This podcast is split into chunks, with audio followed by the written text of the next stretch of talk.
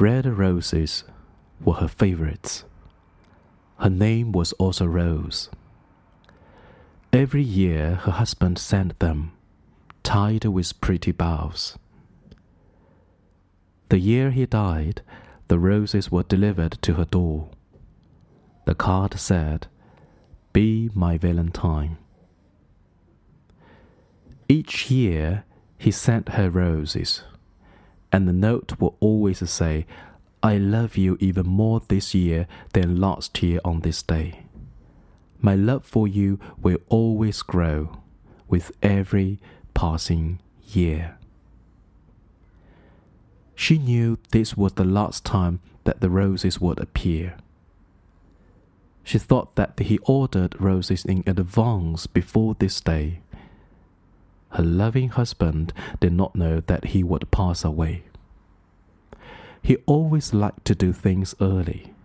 Then, if he got too busy, everything would work out fine. She trimmed the stems and placed them in a very special vase. Then set the vase beside the portrait of his smiling face. She would sit for hours in her husband's favorite chair while staring at his picture and the roses sitting there. A year went by, and it was hard to live without her mate. Loneliness and solitude had become her fate. Then, the very hour as on Valentine's before, the doorbell rang. And there were roses sitting by her door. She brought the roses in and then just looked at them in shock. She went to get the telephone to call the florist shop. The owner answered, and she asked him if he would explain why someone would do this to her, causing her such pain. The owner said, I know your husband passed away more than a year ago. I knew you would call and you would want to know. The flowers you received today were paid for in advance. Your husband always planned ahead. He left nothing to chance. Well, there is a standing order that I have on fire down here, and he has paid. Well, in advance. You'll get them each year. There is another thing that I think you should know. He wrote a special little card. He did this years ago.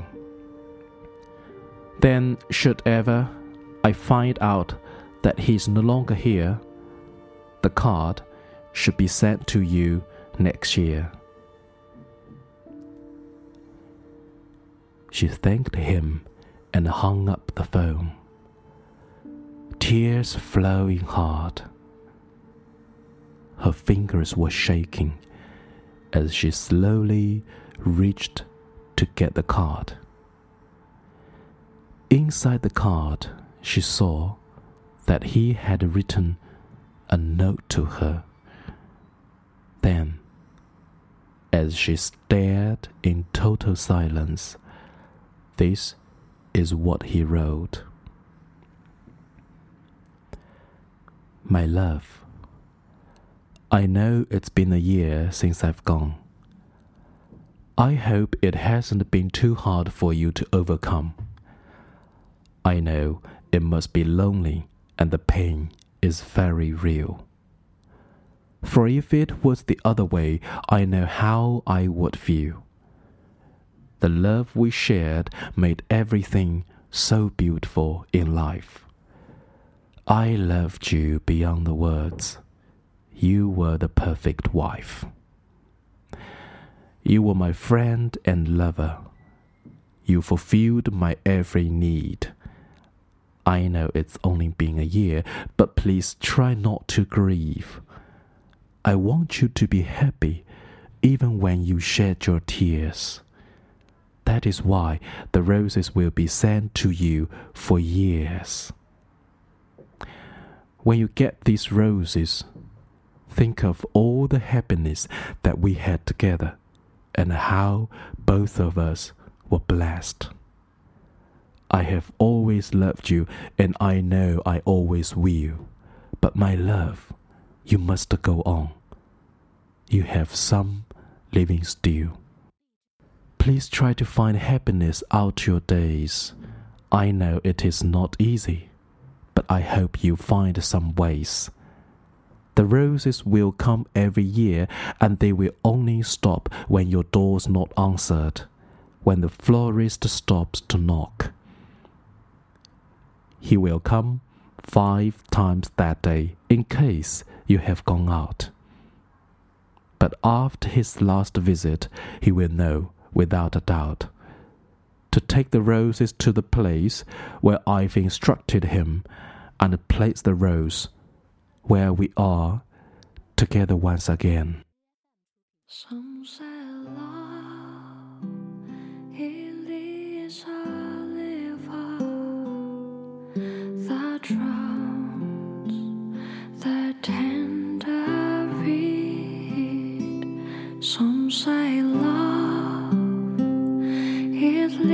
is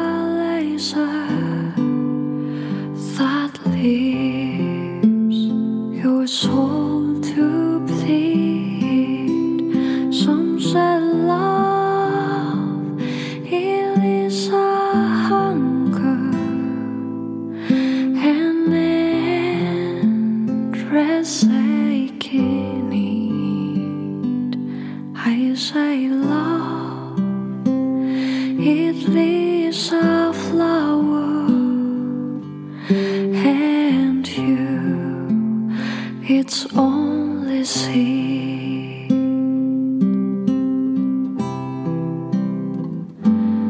It's a heart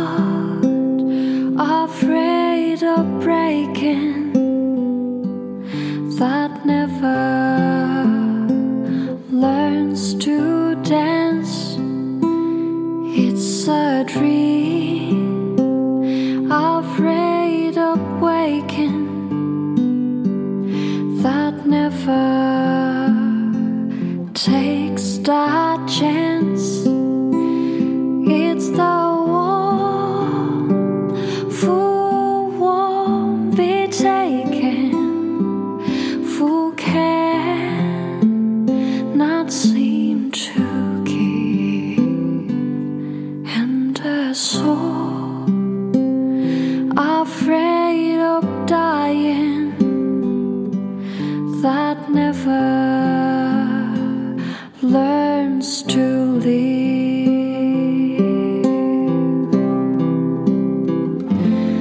When the night has been too lonely and the road has been